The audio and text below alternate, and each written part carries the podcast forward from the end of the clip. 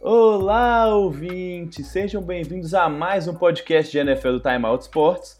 Eu sou Gabriel Amorim e, como sempre, estou aqui com meu parceiro Bernardo Stilac. E, Bernardo, finalmente os playoffs começaram e eu achei bem mais emocionante do que eu esperava, né? Ah, sem dúvida, né? Duas prorrogações, é, jogos sendo decididos nas últimas, nas últimos instantes, né? E também algumas lesões modificando o rumo das partidas foi realmente uma rodada que não faltou emoção em momento nenhum e também imprevisível, né? Exato, isso demais, né? Das nossas previsões da semana passada, para quem ouviu, é, a gente só, só concordou em uma e foi o único jogo em que os dois erraram, né? Mas daqui a pouco a gente fala melhor disso. Só antes da gente começar, vamos validar aquele recadinho de sempre e avisar que tem, a gente está no Facebook, no Twitter, no Instagram. Só você procurar por Timeout Esportes, esportes com ES, que você acha a gente lá. A gente posta sempre os programas lá, é, coloca tudo novo que a gente tiver de conteúdo. E também você pode procurar direto a gente no site timeoutsports.com.br. Também dá na mesma, a gente também posta lá os nossos podcasts, os nossos textos, sempre para lá. Beleza, Bernardo? Vamos começar, que a gente tem muita coisa para falar essa semana. Começar com esses jogos da, da rodada de wildcard. E acho que dessa vez eu não vou errar a ordem, não. Vamos começar com o Buffalo Bills e Houston Texans, o primeiro jogo do sábado. E, cara, o, assim, você apostou no Houston, eu apostei no Buffalo, mas, mas foi por pouco, viu? Porque Houston demorou a entrar no jogo, Deshaun Watson não estava bem, Dan Hopkins foi anulado no primeiro tempo, mas de repente as coisas viraram, né, cara?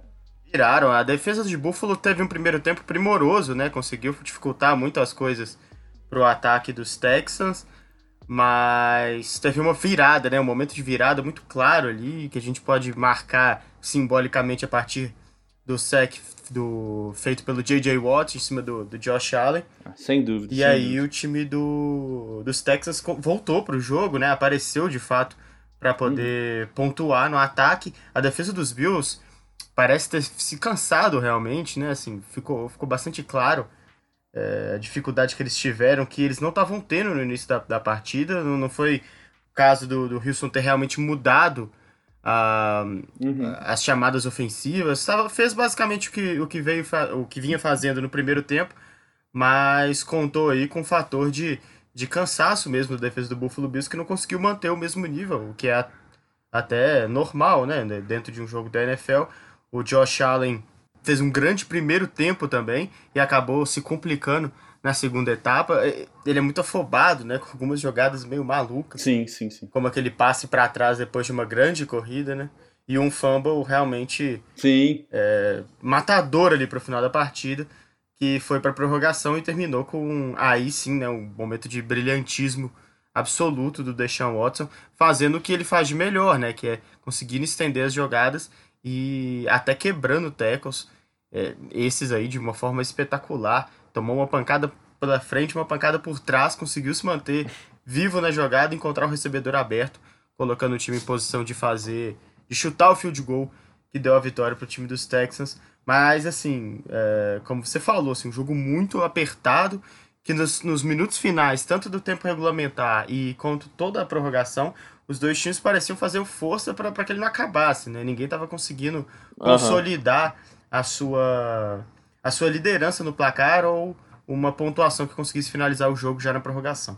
Exatamente, tanto que não é tão comum a gente ver os times na prorrogação tendo tantas posses de bola, né? Assim, normalmente a gente vê, igual a gente viu no jogo dos, dos Vikings contra os, os Saints, assim, faz o touchdown e acaba o jogo, né? O time às vezes nem tem a chance de encostar na bola. Não foi o caso, as equipes trocaram posse, realmente acho que essa inexperiência do Josh Allen pesou. E assim, na semana passada eu defendi muito o Davis White, né, que eu acho que é um dos melhores corners da NFL, assim, eu gosto muito dele. Mas se no primeiro tempo ele conseguiu, pelo menos, impedir que Hopkins fosse até alvo, assim, né? Hopkins nem foi acionado para a gente ver essa disputa entre os dois. No segundo tempo ele foi massacrado. Né? Tiveram várias bolas que Hopkins não só ganhou, como ganhou por muito, assim, né? Depois do fumble, Hopkins também, do fumble que ele sofreu, né? Hopkins voltou, parece que virado um girar e realmente é, entrou em outra rotação ali e conseguiu, junto com o time, é, fazer essa virada espetacular. Foi um jogo super emocionante, assim, pra gente já começar o sábado daquele jeito, né? Pois é, já, já foi um, um belo cartão de visitas, né? E é um jogo que o time de, de Buffalo pode olhar para trás e, e, e, apostar, acho que no Josh Allen, né? Ele teve um bom jogo, talvez ainda seja uhum. um dos quarterbacks mais cruz da NFL, no sentido de não sei, talvez de maturidade emocional mesmo, né? Parece que ele uhum. fica realmente afetado Sim. pelos grandes momentos. Mas se, se for esse o problema, é, é, o menor dos problemas, né? Porque ele vai amadurecer e, e ele tem capacidade, habilidade atlética suficiente para poder é, liderar o time do Buffalo Bills em mais é, excursões aí após temporada, né? Porque ele fez um primeiro tempo muito bom, lançando bem a bola também, participou sim, da sim. trick play que logo no primeiro drive deu touchdown um time de, de Campanha, né, cara? Bela campanha, né? É, então, assim, eu acho que ele é o ponto positivo aí dos Bills, apesar da, da derrota.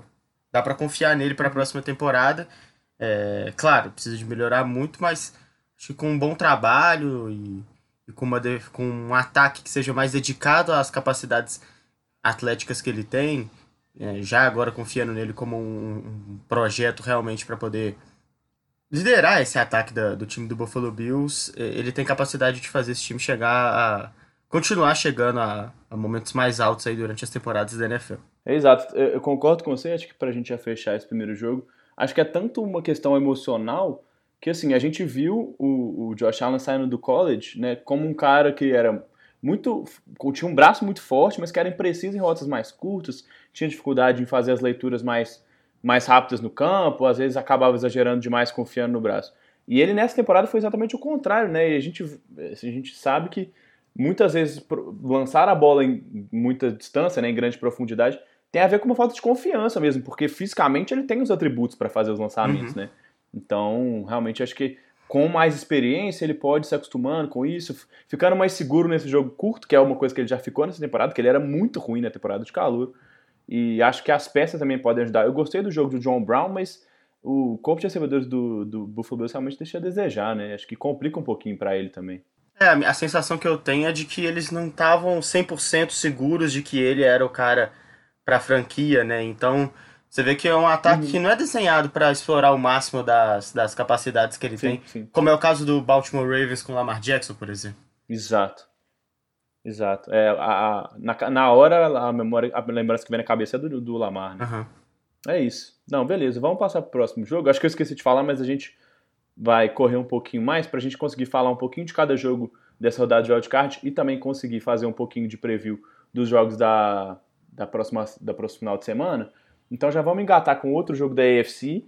E aí, é, bom, não sei dizer exatamente zebra, até porque eu votei que os Titans venceram esse jogo, mas talvez a vitória mais é, que mais chama atenção, assim, né? A derrota, no caso, né? A derrota dos Patriots jogando em casa contra o Tennessee Titans, que foi o último colocado da sua conferência, mas o que o Derrick Henry jogou foi, um, foi, uma, foi uma temeridade até, né? E foi muito de acordo com o que a gente falou, assim, no sentido de que os Patriots tinham muitos problemas para marcar o jogo terrestre, e aí o, o Derrick Henry e o time dos Titans tiraram muita vantagem disso, né? Muita, né? É, o que eu, me chamou a atenção, e que é óbvio, né?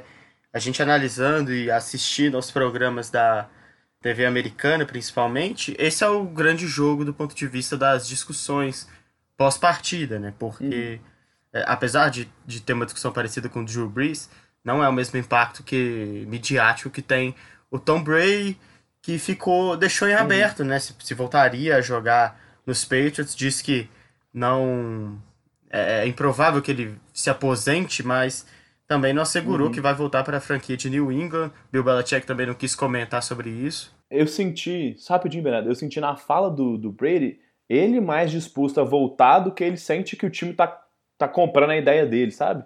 Do tipo assim, ah, acho que eu senti que ele queria falar assim, ah, se eu pudesse eu voltava, mas como não depende só de mim, então vamos ver, né?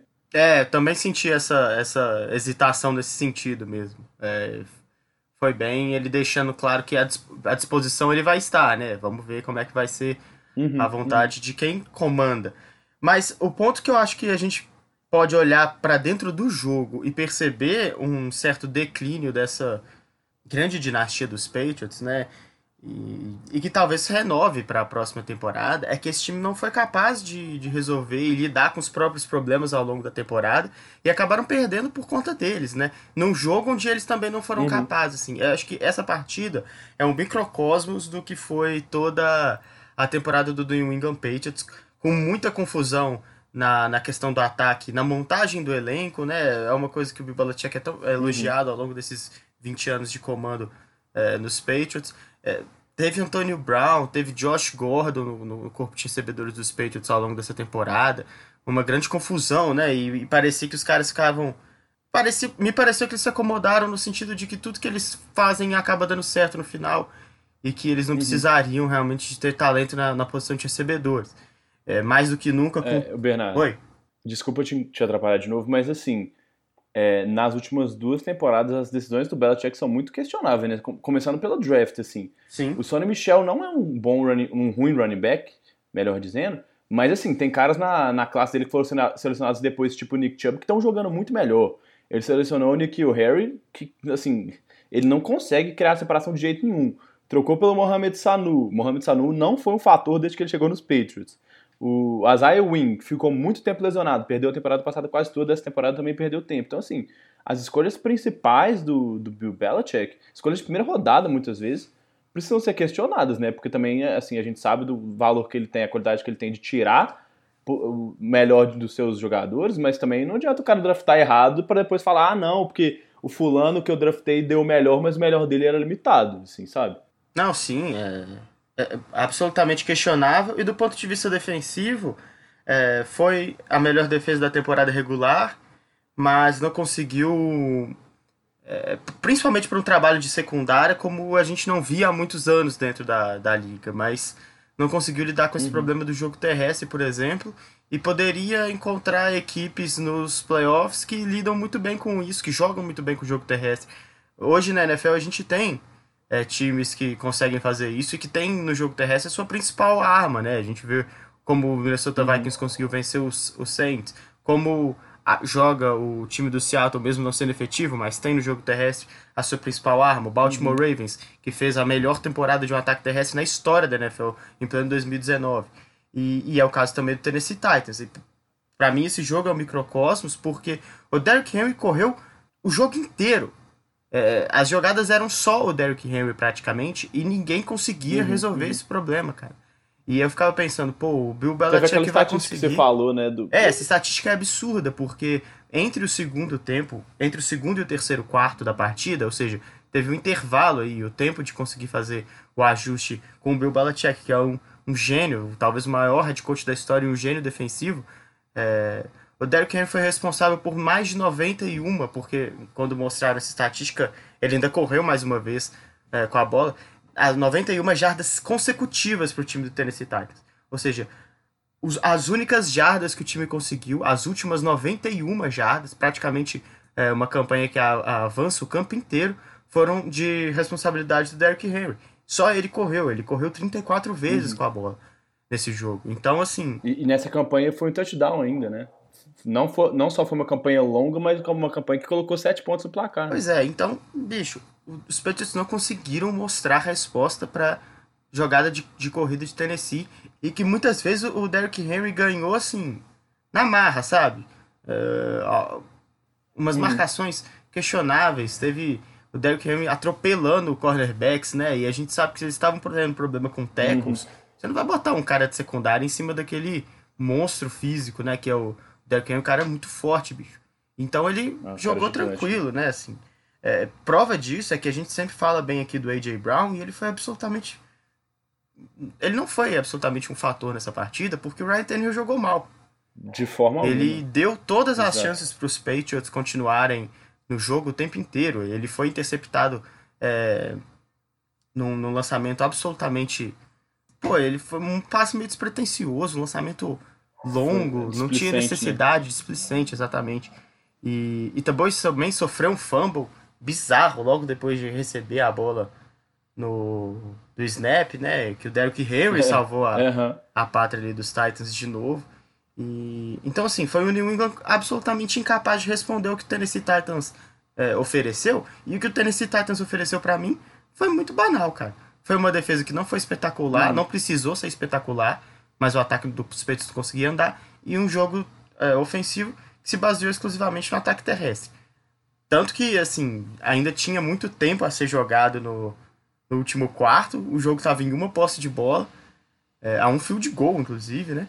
E o Tennessee Titans teve aquela jogada, né, explorando bem ali uma falha da regra, que foi explorar Sim, o delay é. of game para ganhar ali quase dois minutos no relógio. Ou seja, eles estavam tranquilos de que, é, mesmo que ainda tivesse quatro, cinco minutos, já era possível explorar o, o, o, relógio como uma arma, porque os Patriots não iam oferecer resposta em, em momento nenhum. Como não ofereceram, e os Titans acabaram vencendo. É, a sensação, a sensação foi essa mesmo, assim. O Tennessee ficou com essa vantagem de um ponto por bastante tempo no placar, mas hora nenhuma você falava assim: nossa, se o Tennessee não converter essa aqui agora, os Patriots vão pegar essa bola e vão marcar. Não. Assim, parecia que estava super controlado, uma vantagem de, sei lá, 15, 20 pontos, que na verdade era uma vantagem de um ponto, sabe? Então, assim, New England teve um jogo, como você falou, é, é muito representativo do que foi a temporada e acho que é, é bom até para que o time tenha tempo para colocar as coisas de molho, assim, pensar no que fez assim, nessa temporada, né? Rever as decisões que tomou, rever as opções que fez, sabe? Tentar fazer um pouquinho diferente. A gente sabe do sucesso do Belichick, mas a gente sabe também o quão é, competitivo e perfeccionista não só ele, como né, os, os caras centrais desse, desse time, né, principalmente o Tom Brady, são. Então eles não vão deixar isso passar de qualquer jeito, né? Então tem que tirar uma, pelo menos uma lição positiva dessa derrota aí, ou dessa temporada de 2019, que foi bem complicado. É, eu achei muito decepcionante, assim. É, não torço pros Patriots, mas. É, poderiam até perder, porque o Tennessee Titans tem feito grandes partidas, mas. É, mas competindo, assim, tendo, jogando até o final com uhum. possibilidade de vencer, e foi o que não aconteceu em nenhum momento. Um jogo, assim, muito emocionante, mas tecnicamente medíocre, né? Porque, apesar do. Da, tirando o Derrick Henry, que fez um jogo, jogo da vida dele, é, uhum. ninguém realmente brilhou. E aí eu, eu até te recordar aqui, Gabriel, como que terminaram os dois últimos jogos dos Patriots nessa temporada, né? Os dois terminaram do mesmo jeito, assim, a última jogada dos Patriots, sim, que foi sim. aquela loucura ali, meio uma mistura de trapalhões com, com futebol americano, só pra gente ver que é um time que você não espera que vai terminar a temporada com dois jogos consecutivos tentando aquela loucura de rugby, jogar a bola para trás. É. E os dois terminaram assim, né? Foi, foi bem deprimente mesmo. Dois jogos em casa, dois jogos em que eles eram favoritos, né? Eles, assim, sabe? Tudo indicava que esse tipo de coisa não aconteceria e aconteceu exatamente nessa situação, né? Realmente bem lembrado mesmo. É, às vezes passa batido, porque o finalzinho do jogo, é, depois que o Tennessee fez a pick six lá, você emocionalmente você abre mão do jogo, né? Pois é, mas assim, os Patriots ele tem uma história do futebol americano, né, construída recentemente a partir do tempo que a gente já acompanha, tão é, sui generis, tão de um patamar diferente de qualquer outra franquia da NFL, que essa última jogada ainda fiquei prestando atenção, pô, vai, vai que os caras conseguem. Vai que, né? A gente já viu tanto é. deles, mas não foi o caso. É isso. Bom, Vamos para o próximo jogo? Vamos passar para NFC agora. Como a gente já adiantou, né? O único jogo da rodada em que a gente concordou nos palpites, em que os dois cravaram que o Saints iam passar, e que era de longe o jogo em que as casas de apostas colocavam mais favoritismo para os Saints. O New Orleans Saints perdeu em casa para o Minnesota Vikings, né? Outro sexto colocado na sua conferência passando. E, e um jogo você fala, a gente falou do Tom Brady, você até deu uma, uma adiantada no Drew Brees, um jogo complicado assim para o Drew Brees, né? Depois de uma temporada que ele se machucou e que ele voltou super bem, né? Eu destaquei no episódio da semana passada como ele jogou bem no último mês da temporada e aí de repente ele tem um jogo tão ruim, né? Que coisa. É, acho que se a gente tivesse que sintetizar e claro, né, nesse caso a síntese é rasa e fica faltando muita coisa, mas se a gente precisasse sintetizar uma razão para explicar por que os Saints perderam, a gente podia falar que, que foi o Drew Brees. Ele é o principal responsável por essa derrota, não só pelos números, mas analisando realmente os momentos onde ele teve os principais erros da partida, né? Uhum. Tem dificuldade com as leituras, a defesa dos Vikings jogou muito bem, muito bem mesmo. Sim, sim. Mas em momentos e, chave do jogo. Impressionante né? da, da defesa dos, dos Vikings, Bernardo, é que o cara que talvez seja um dos melhores, que é o Harrison Smith, foi o cara que teve mais problemas, né? Foi queimado nos dois touchdowns, né?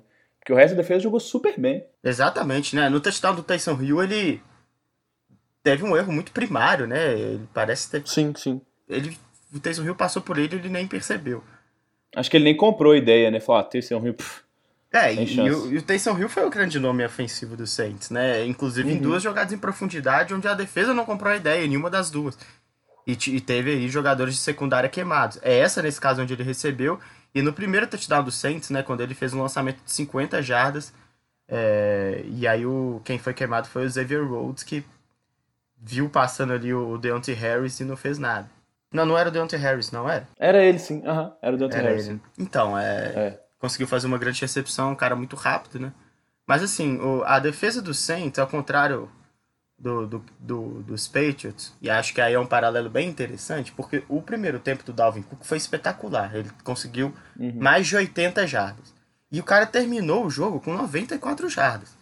Ou seja, uhum. a defesa do Saints conseguiu um ajuste e mostrou porque é uma das melhores defesas jogando contra o jogo terrestre na NFL há, há pelo menos dois anos. E, e, o Delvin Cook não foi uma arma, não foi um fator no segundo tempo. O ataque do Minnesota Vikings não foi um fator no segundo tempo, né? Sim. Quase só three and out, né? O ataque do, dos Vikings no segundo tempo. É, exatamente. No, no último quarto sequer pontuou, mas. E, e, a defesa conseguiu colocar o time em grandes situações. Numa delas, o, o Drew Brees sofreu um fumble lá, já no final, que dificultou muito a vida do Saints. E, e em outra, ele fez uma. lançou uma interceptação inacreditável, assim, para um cara do, do, do, calibre, da inteligência que o, que o Drew Brees tem, né? Talvez não. Quer dizer, nunca foi um cara é, notável pela sua capacidade atlética. É, uhum. Agora, com 40 anos, que não, não vai ser mesmo. Mas é, a inteligência que ele tem, o fato de cuidar bem da bola, o Saints vinha de, vem de uma temporada recorde na história da NFL com só oito turnovers em, todos, em toda a temporada regular. E aí o Drew Brees é, protagoniza dois turnovers é, em uma única partida de, de, de playoff. Dois turnovers, assim, bizarros e que você pode botar uhum. completamente na conta dele. Ele até deu uma entrevista depois falando que o fumble foi um problema de comunicação. Ele esperava é, que o recebedor tivesse feito uma, uma rota diferente e aí ele já teria lançado a bola. Ele acabou tendo que recuar muito para poder evitar um sec. Mas, pô, um cara da inteligência dele, da experiência dele, ali tem que tomar um sec, cara. Ele deixou a bola desprotegida uhum. sofreu um fumble bobo. Não é como se tivesse sido uma jogada espetacular da defesa. E aí o Saints acabou perdendo o jogo na prorrogação. É... E aí todos os méritos pro Kirk Cousins, né? Se teve uma coisa legal de, de ver nesse jogo aí, pô, foi um cara que conseguiu se livrar dessa pecha de amarelão pelo menos por uma partida, e teve o grande jogo da carreira. É isso, só, só para comentar um pouquinho da defesa dos Vikings, né, que você falou, nessa jogada específica do fumble realmente não teve grandes méritos, mas é, foi assim, os tackles do, do Saints tiveram uma temporada espetacular e boa parte do sucesso do time e do, do fato do time, como você falou, ter tido um recorde de, de interceptações cedidas na temporada, né, um recorde de menos interceptações cedidas na temporada, foi porque eles quase não sofreram sacks, né, o Ryan Ramsey não, não cedeu nenhum sec para os adversários na temporada inteira. E aí logo no primeiro tempo ele cedeu um, né? Então assim, a pressão para cima do Drew Brees também foi muito grande, a defesa dos Vikings, principalmente pressionando o passo, foi muito bem e, e conseguiu vencer um, uma linha ofensiva que é uma das melhores dessa, da, da NFL. Então realmente muito mérito aí para o Mike Zimmer é, no plano de, de jogo, né? E na, nos jogadores de uma maneira geral pela execução, né? Daniel Hunter foi muito bem, o Everson Griffin, todo mundo ali da linha se destacou bastante, os caras da secundária também, o, Anthony Harris teve uma interceptação, uma linda bola também, né? No, no passe do Drew Brees. Então, vale chamar a atenção também, até porque o Mike Zimmer tava, tava meio no, nos holofotes nesses, nessas últimas horas aí, porque estava sendo especulado nos Cowboys, né? Acaba, a gente pode até comentar depois, mas acaba que os Cowboys se decidiram por outro nome, né?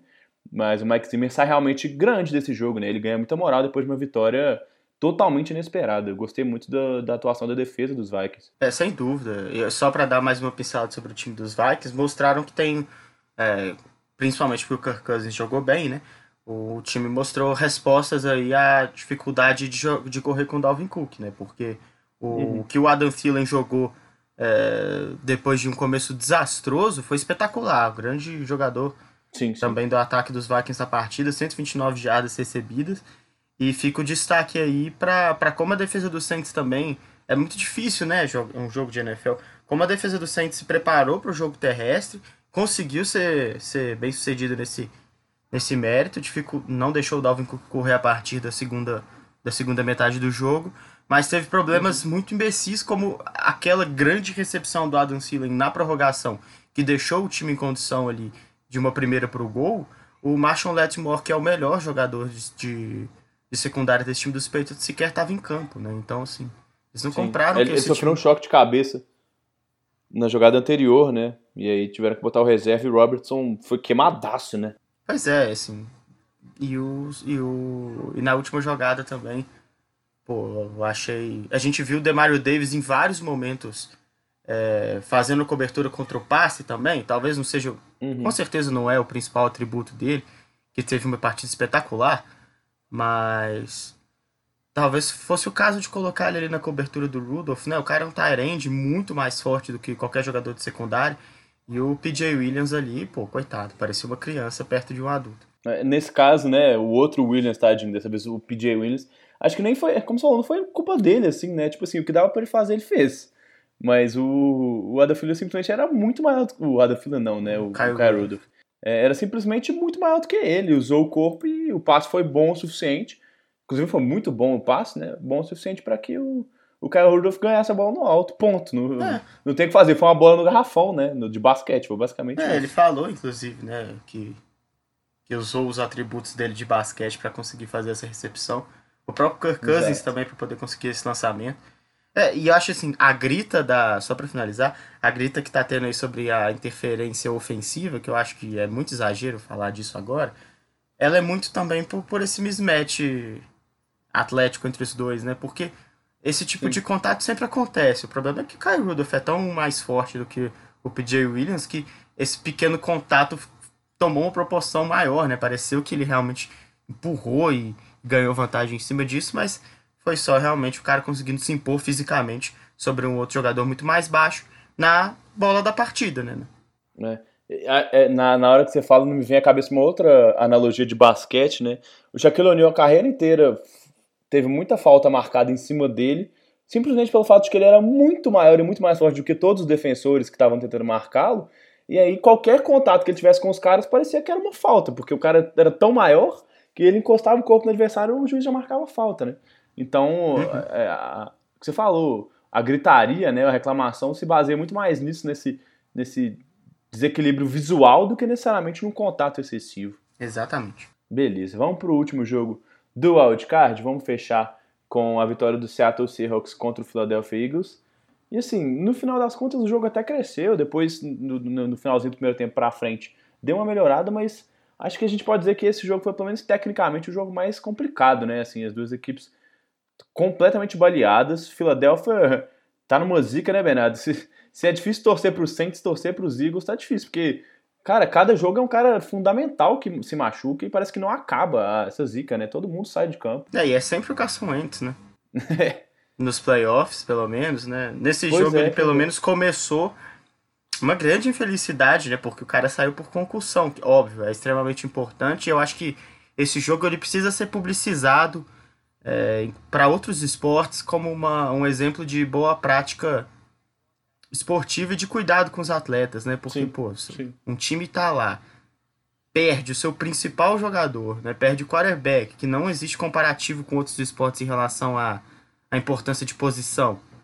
Por uma pancada e que ele estava aparentemente bem, poderia ter voltado para o jogo, mas o cuidado com a concussão é sério, né? Acho que a NFL passa uma sim, mensagem importante no, é, na, na decisão de não deixar o Carson Wentz voltar a campo.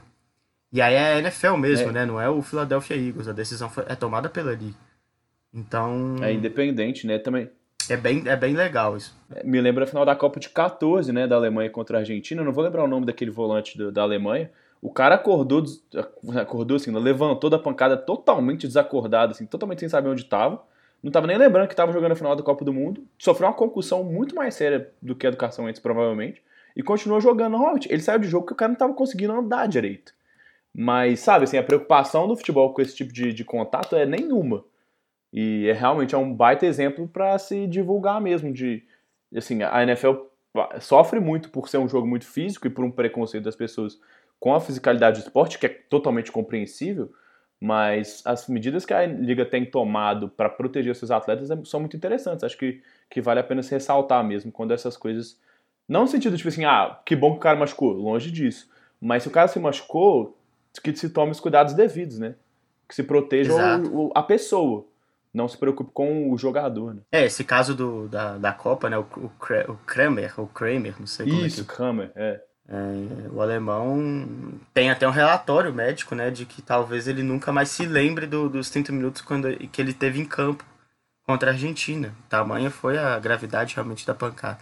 Mas, assim, analisando do pois ponto é. de vista esportivo, né? É, o Philadelphia Eagles perdeu o jogo ali, né, Gabriel? Você, acho que não tem muito o que... É que analisar além disso. O cara você perde o seu principal quarterback, entra o Josh McCown, um cara que com 40 anos e muito tempo de liga estava ali estreando nos playoffs. Ele fez o que pôde, assim, foi muito esforçado uhum, mesmo uhum. E, e conseguiu até colocar o time de Filadélfia dentro do jogo, mas aí o, o Russell Wilson desequilibrou para Seattle. É isso, e nem é como se o Carson Wentz estivesse tendo a melhor temporada da carreira, como se ele fosse, sei lá, o que o Russell Wilson é para Seattle.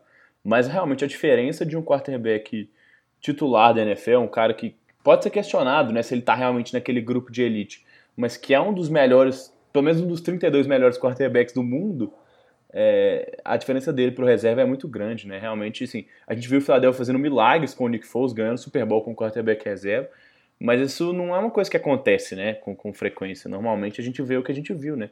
O, cara pode se esforçar ao máximo, mas o time não está planejado para jogar com ele, é, os caras não estão entrosados para jogar com ele, porque existe uma limitação de treinamento também. Então, você vai usar o máximo de treinamentos possíveis para treinar a química do seu quarterback titular com seus jogadores titulares, que já, já são, sei lá, a quinta, sexta opção, porque Philadelphia sofreu um milhão de lesões no corpo de recebedores.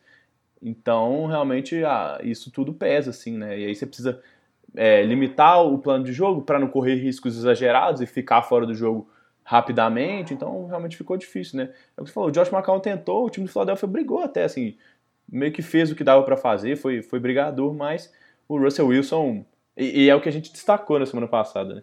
Qualquer sucesso de Seattle passaria por um grande jogo de Russell Wilson e ele entregou um jogo espetacular, né? Que, que jogou esse cara de novo, mais uma vez, uma barbaridade. É, é, eu acho que, é, colocando no, no, que você falou aí sobre limitação do plano de jogo, né, para o time do, dos Eagles, é, que tem no Doug Peterson um dos técnicos mais arrojados né, da, da NFL, um cara que uhum. tenta sempre ataques dinâmicos e é bastante ousado nas chamadas. E aí, quando ele de repente perde o quarterback e tem que colocar o cara como Josh McCown, onde não dá para ficar inventando muito, porque a chance de turnover, ou mesmo a chance de não conseguir avançar é muito grande, você limita demais o playbook dos Eagles, né? Assim, uhum. tira mais da metade dele. E destaque pro, pro time do Seattle, grande jogo do DK Metcalf, né? Cara que se continuar jogando jogo. nesse nível vai ser importantíssimo para Seattle ao longo dessa temporada. Talvez não consiga, né, 160 jardas. É, em só 7 recepções, uma média muito boa de quase 23 jardas por recepção. É, ajuda muito que a, a secundária de Filadélfia é realmente fraca. Seattle não vai enfrentar é, defesas tão tranquilas a partir de agora. Mas fica o, a luz vermelha aí pro lado das lesões agora no time de Seattle, porque o líder em jardas terrestres desse time foi o Russell Wilson, né? O, tanto o Homer quanto o Lynch correram em várias oportunidades com a bola e tiveram uma média inferior a uma jarda e meia por tentativa de carregada. Foram mal e assim, o ataque, e se isso continuar acontecendo, e é provável que sim, porque não são dois bons corredores, o Bastian Lynch já foi, né, mas nesses uhum. dois jogos a gente não viu ele apresentar o que fez ele ser conhecido como o Beast Mode, mas se continuar assim, vai ter que ter uma revolução aí no, nas chamadas de ataque de Seattle. Já deveria ter que, que ter essa revolução, né? Porque é, tendo o Russell é. Wilson não faz sentido ter esse playbook, mas, mas vai ter que ser urgente, né? Ah, sem dúvida. O último lance da partida é um, é um exemplo perfeito de o que, que, pode acontecer com esse time de Seattle se confiarem 100% no Russell Wilson. Falaram assim, cara, resolve o jogo. Era uma terceira para o quê? Umas 8, 9 jardas. Era uma terceira descida longa, perto da sua própria da sua própria endzone. Então, assim, se errasse o passe e devolver a bola para o Philadelphia com, com possibilidades até de tentar o touchdown, né? Mesmo com todas as limitações que a gente já falou no jogo. Uhum. Mas aí o, o, o Brian Schottenheimer e o Pete Carroll falaram assim, não, vai lá, resolve, Russell Wilson. E o cara arrumou um passe espetacular, assim, parece que nem foi difícil o passe que ele fez, sabe? Ele simplesmente é muito melhor do que os outros caras que estavam em campo. E aí ele conseguiu completar o passe que ganhou o jogo, né?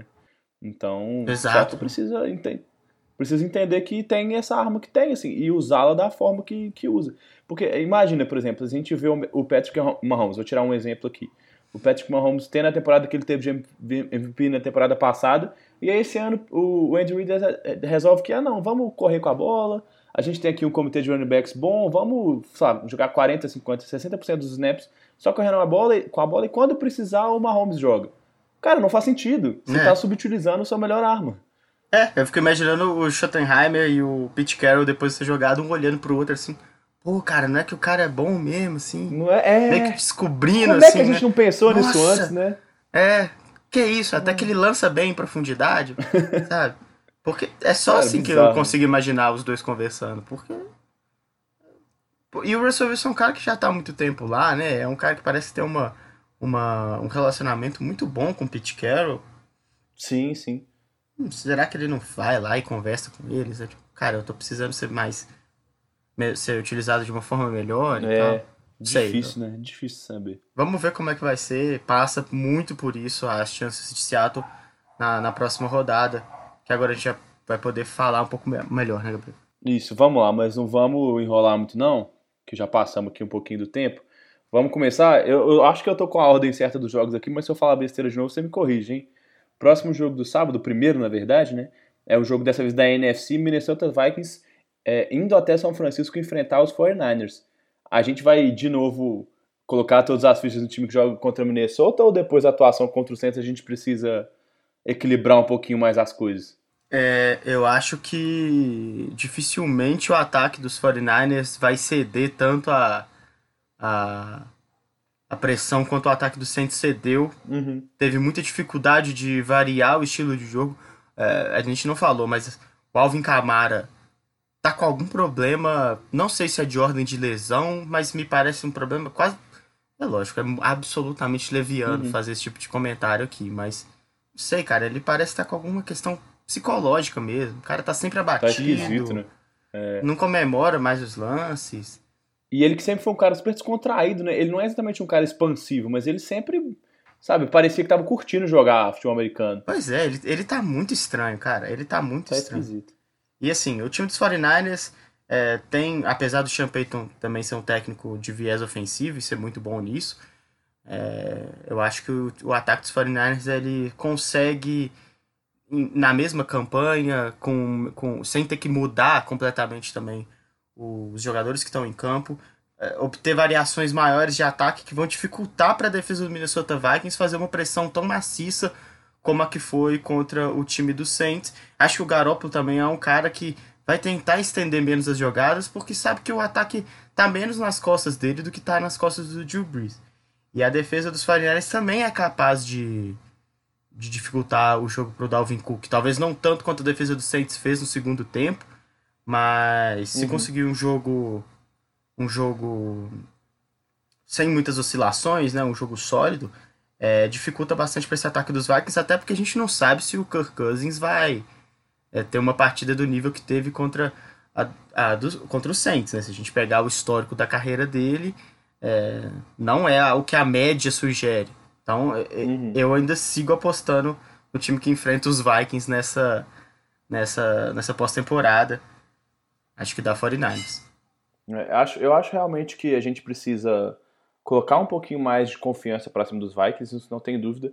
Até porque, assim, né, é, como é um, um, um tipo de disputa, né, de, de, de, jogo único que acontece muito rápido um jogo depois do outro, né, uma semana, o fator psicológico é muito, muito forte, né? Assim, o time ganhar do jeito que ganhou, fora de casa e tal. Isso dá um boost de confiança gigante. Então a gente precisa acreditar um pouquinho em Minnesota ainda. Mas é o que você falou. É, você imaginar que Minnesota vai conseguir é, extrair tão bem as suas qualidades contra um time que acho que tem um, um, um caixa um pouquinho mais complicado do que o Saints tem, né? E que você falou, acho que o ataque do Minnesota, do, do, do São Francisco é uma ameaça muito maior no sentido mesmo de diversidade, de ter corredores muito dinâmicos, caras que. Sabe assim, você vai. Você, beleza, o, o Tevin Coleman não tá tendo um grande jogo, põe o Matt Breeder. O Matt Breeder não tá bem, tem o Harry Monster. Não tá dando certo, tenta umas jogadas diferentes com, com o Sanders, sabe? O Debo Samuel. Todos eles já produziram de diversas maneiras com, com o Kai nessa temporada. É, o, o Yushek também, né? Bem lembrado, é, que, que é um fullback que participa demais no jogo. É. Então, assim, eu realmente eu tenho que apostar no São Francisco de novo. Dessa vez eu não vou conseguir discordar do você, não. Mas é isso, acho que também não é assim, ah, por quê? Que, que besteira que a gente falou, porque realmente a gente assim, precisa seguir o que estava se esperando do jogo, né? Assim, a vitória dos Vikings só é surpreendente do jeito que foi, porque realmente não se esperava que eles tivessem muitas chances. Mas isso só torna a vitória mais, mais relevante ainda. Mas, de novo, eu acho que eu vou de, de São Francisco também, vou concordar com você nesse jogo que, do time que enfrenta o Minnesota Vikings. É interessante, é, a gente falou, eu, só para arrematar, o, como que o, o Minnesota Vikings consegue fazer o ataque terrestre dele ser mais dinâmico sem precisar trocar muito as peças que estão dentro de campo, às vezes no drive mais rápido, né? Porque se tiver o, o Kyle em campo e o George Kittle, é, pode ser uma jogada de, de, de, de passe, né? Mas sendo uma jogada de corrida, uhum. você ganha ali mais dois bloqueadores, né? É como se a linha ofensiva do, do San Francisco 49ers tivesse sete caras. Porque o Juszczyk faz muito Sim. bem esse trabalho, inclusive em movimento, e o George Kittle talvez seja o melhor Tyrant bloqueando também da NFL. Sim, sim. Do, dos caras que participam do jogo aéreo, é sem dúvida, né, os que são mais relevantes no jogo aéreo, é sem dúvida o melhor bloqueador uhum. hoje. Assim, ele, ele, ele ganha de muito de caras tipo o Travis Kelce ou o Zach Ertz, que estão disputando com ele ali questão de, de recepção, né? Ele realmente ele, uhum. ele é o melhor talento da NFL hoje disparado, muito pela, pela complexidade, né? Por, por ter um jogo muito completo mesmo, assim, né? Isso. Exato. Próximo jogo, confronto, e de novo, né, são os dois confrontos do, do primeiro colocado contra o sexto colocado da sua conferência. No jogo de sábado à noite, o Baltimore Ravens, melhor equipe da temporada, né, até agora, a equipe que mais surpreendeu, que provavelmente vai ter o MVP, né, no Lamar Jackson, enfrentando o Tennessee Titans. E aí, Bernardo, você acha que Tennessee consegue repetir o crime? Ou. Porque assim, né, Baltimore tem uma baita defesa, mas a, a linha defensiva não é exatamente o destaque desse time, né? Será que o Henry tem outro jogo espetacular ou o que eles fizeram com os Patriots serve de lição para os Ravens não se deixarem pegar de surpresa, vamos dizer assim? É, eu acho muito difícil que eles consigam usar tanto o jogo terrestre como usaram contra os Patriots, porque em algum momento a defesa vai. Nem que precise colocar todo mundo em cima ali da, da linha de scrimmage uhum. para poder parar o Henry, vai parar e vai ter que colocar o jogo na mão do Ryan Tannehill, que não jogou bem contra os Patriots, né?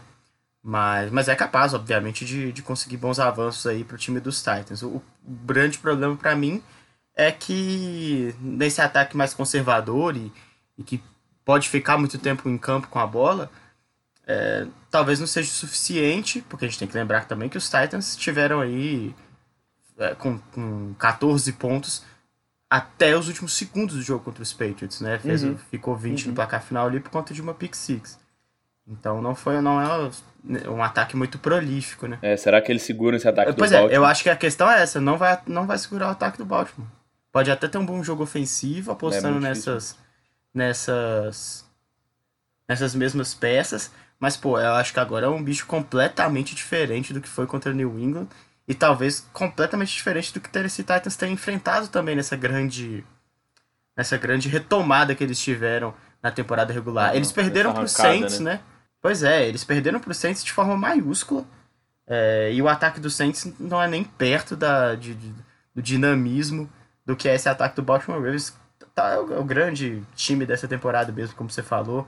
É, tava até com saudade de ver é, o Lamar Jackson e quem sabe que eles podem ter preparado nessa semana de descanso aí, né? E tendo estudado o Tennessee Titans com um pouco mais de afinco. Exato, é isso, né? Uma coisa, é uma coisa que eu esqueci de falar do, do, do São Francisco, né? Essas duas equipes, né? As, as, quatro equipes que folgaram na primeira semana vêm descansadas, tem duas semanas para se preparar, tem, sabe, consegue recuperar seus jogadores, ampliar o, o seu plano de jogo. Então tudo isso conta muito a favor dos times que descansaram também, né? Com certeza. Por isso a semana de bye é tão importante, né? Nos playoffs. Exato. Então é isso. Nesse jogo também eu não consigo apostar na zebra, não. Diferente da semana passada. No jogo de sábado eu vou com São Francisco e Baltimore. Eu também. Beleza. Então vamos passar para domingo. E aí a gente continua na IFC, dessa vez agora o Houston Texans que vai até Kansas City enfrentar os Chiefs. E, bom, isso aí eu já vejo como um confronto um pouquinho mais equilibrado, muito pelo que a gente estava comentando no sábado, né, no jogo dos Texans. A volatilidade do time, né? Esse time pode ter primeiros tempos como teve contra os Bills, e de repente ter um estalo, como a gente falou, e simplesmente destruir o adversário. E isso pode acontecer dentro do jogo, em jogos diferentes. Esse time pode muito bem chegar, né, ganhar o Super Bowl simplesmente porque tem uma sequência espetacular, ou poderia ter sido eliminado se tivesse mantido o desempenho de boa parte do jogo contra os Bills, né? Então, essa imprevisibilidade dos Texans é, deixa essa pulga atrás da orelha, né, no jogo contra os Chiefs. Exato. É. Você sabe sobre o Will Fuller, se ele tem possibilidade de voltar? Cara, boa pergunta. Eu vou olhando aqui, mas o problema dele ainda é o problema na coxa, né? Então não é, uhum. não é uhum. muito rápido que se recupera isso, não. Deixa eu ir pesquisando aí, vai falando. É, eu acho que ele seria um cara extremamente importante para jogar contra esse time dos Chiefs. A defesa dos Chiefs melhorou muito nessas últimas semanas. É... Mas sofreria bastante com o DeAndre Hopkins aí e o Will Fuller como arma de profundidade. Acho que o Deshaun Watson chega bem grande para esse jogo, né? Concordo que talvez seja o jogo com maior. O jogo mais parelho, né? Entre os dois. Entre as duas equipes dessa semana de, de, de playoff. Mas o Kansas City Chiefs Bernardo. é um time muito forte também. Oi.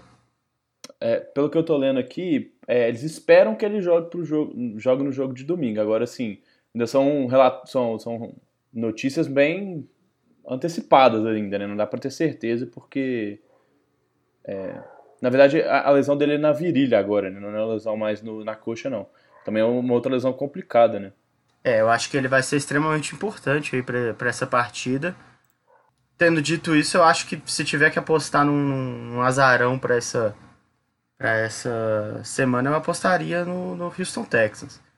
Mas racionalmente assim falando, é. realmente o, o time favorito a vencer é o Kansas City Chiefs.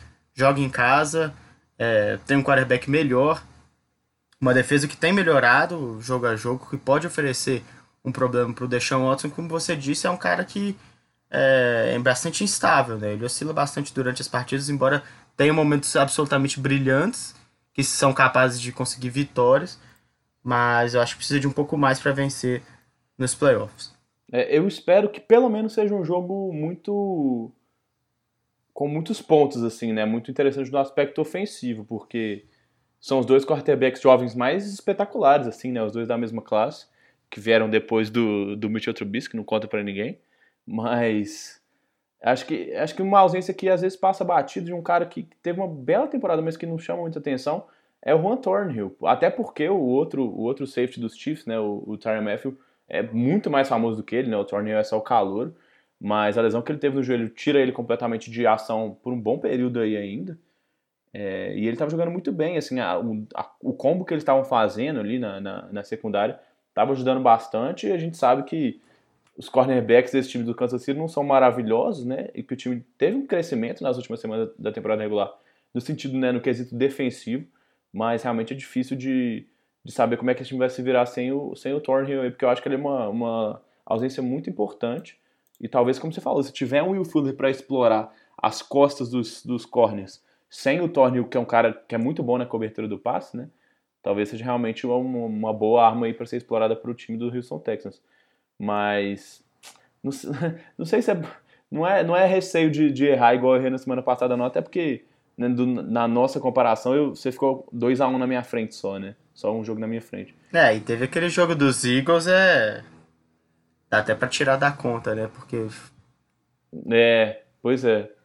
E, mas assim, eu não vejo o Wilson ganhando de Kansas City, não.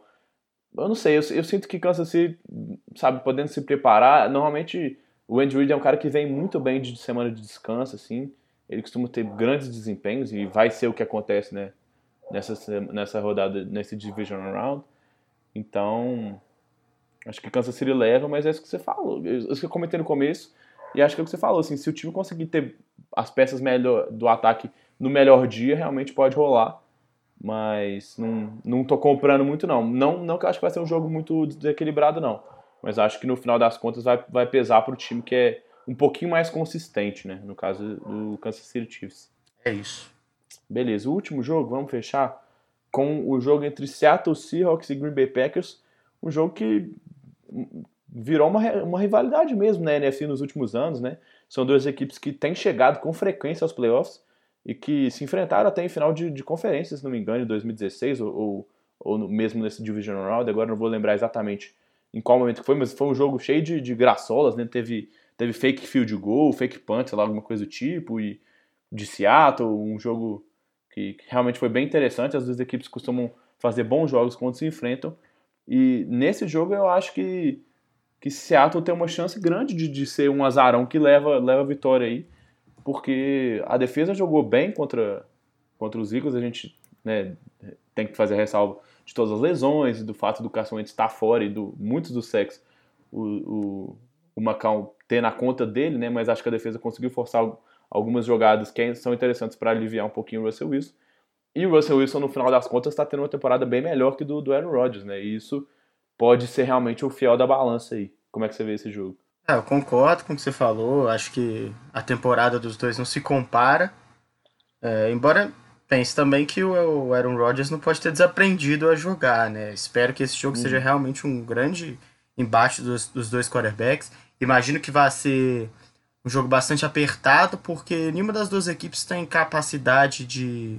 tem dominância suficiente para poder estabelecer uma larga vantagem em relação ao outro. E tem nos seus dois quarterbacks uhum. caras que podem colocar o time nas costas e, em determinado momento onde uma vantagem de duas posses, por exemplo, é, aconteça no placar, esses caras vão tomar ó, e o controle da partida e levar o seu time à frente. Os dois são capazes de fazer isso. É, eu vejo no time dos Packers um pouco mais de de solidez mesmo, principalmente ofensiva. É um time que corre com a bola muito melhor que Seattle nessa atual conjuntura, né? Quando tem uhum. tá com dois running backs aí reservas praticamente. É, e não exige tanto que o Aaron Rodgers seja brilhante o tempo inteiro. A defesa do, dos Packers oscila bastante, isso é um problema. O Aaron Rodgers não conseguiu jogar bem quando foi pressionado nessa temporada. Isso foi realmente um problema para ele. As derrotas que o time de Green Bay teve, você pode botar na conta do, da, do apreciamento do passe da equipe adversária. Uhum. Não sei se o Seattle é capaz de conseguir dar, colocar esse time em apuros, né? Eu acho que é, o Aaron Rodgers vai ter uma vida até bastante tranquila, eventualmente tendo que fugir de uma pressão ou outra, mas acho que esse não vai ser um fator para o jogo e por isso eu apostaria no Green Bay Packers para essa partida. Mas, assim, é eu acho que eles vão conseguir ser mais consistentes, principalmente no sentido de pontuação, mas talvez não sejam não sejam sempre touchdowns, por exemplo, né? E que o Seattle uhum, vai conseguir uhum. se manter no jogo por isso, porque tem um time com, com jogadores capazes de ter grandes explosões aí durante a partida, né? A gente viu com o Matt Caff, o, o, o time, o Russell Wilson, obviamente, e também o Tyler Lockett, que é uma arma sempre importante para o time de Seattle. Vamos ver como é que vai ser. É, é, um dos jogos mais empolgantes, né? Até por ter essa rivalidade, serem os dois principais quarterbacks é, nos playoffs da NFC, né? A gente pode colocar também o, o Lamar Jackson nessa conta agora, junto com o, com com o Patrick Mahomes, mas na NFC são os dois principais quarterbacks se enfrentando. Mas eu apostaria nos Packers aí, porque eu acho que, que é um time mais sólido e que ao longo da temporada mostrou mais consistência e, e até realmente capacidade de aproveitamento do que esse time pode oferecer. O Aaron Rodgers não tem jogado mal porque as jogadas chamadas não estão levando em conta o que ele pode fornecer para o time. Acho que ele não tem jogado muito bem porque é culpa dele mesmo, né? Mas é claro que uhum. no jogo de playoff tudo isso pode mudar e ele tem uma, uma partida brilhante, como teve em alguns momentos dessa temporada, só que muito raros, em intervalos muito curtos de tempo. É isso, apesar de, de colocar as minhas fichas em Seattle passando, eu concordo muito com o que você falou, acho que faz todo sentido. Mas engraçado, só, só para comentar uma coisa que você disse, né? Assim, acho realmente que vai ser um jogo muito apertado. Mas as duas equipes foram, foram times que, quando perderam, né? Foram derrotas meio, meio complicadas, né? Assim, o jogo de Green Bay contra os Chargers, por exemplo, o jogo de Green Bay contra os 49ers foram dois massacres, assim, assim os, os adversários não deram nenhuma chance. É a mesma coisa aconteceu com o Seattle, né? Foi assim contra Baltimore, contra Nova Orleans, então contra, contra os Rams também. Então, assim, Seattle e, e Green Bay por mais que eu acho que possam ser jogos equilibrados, imagino que vai ser, vai ser um jogo equilibrado, né? Acho que essa os times têm, têm essa coisa de às vezes quando perde, perde por muito, né? Então talvez a gente possa ver um jogo desgarrando muito por conta disso. E, e vale sempre lembrar, só pra gente fechar, Bernardo, o jogo é em Green Bay no, no invernaço, né? A previsão, pelo que eu tô olhando aqui agora, tem alguma previsão de neve e, e menos 3 graus Celsius, né, pra hora do jogo, pro dia do jogo, né? É, isso é um fator, né, cara? Isso é um fator que eu acho que pode beneficiar muito o time de Green Bay, porque corre Exato. melhor com a bola do que Seattle. E tá mais descansado, né? Sim, sim. Vai vir de uma semana que recuperou seus running backs, então a gente sabe o quão físico é ser um running back na NFL, né? O cara, a exaustão, né? A fadiga dos caras é uma questão muito importante, exatamente por isso muitos times têm usado esse comitê, né? Essa, esse revezamento dos running backs.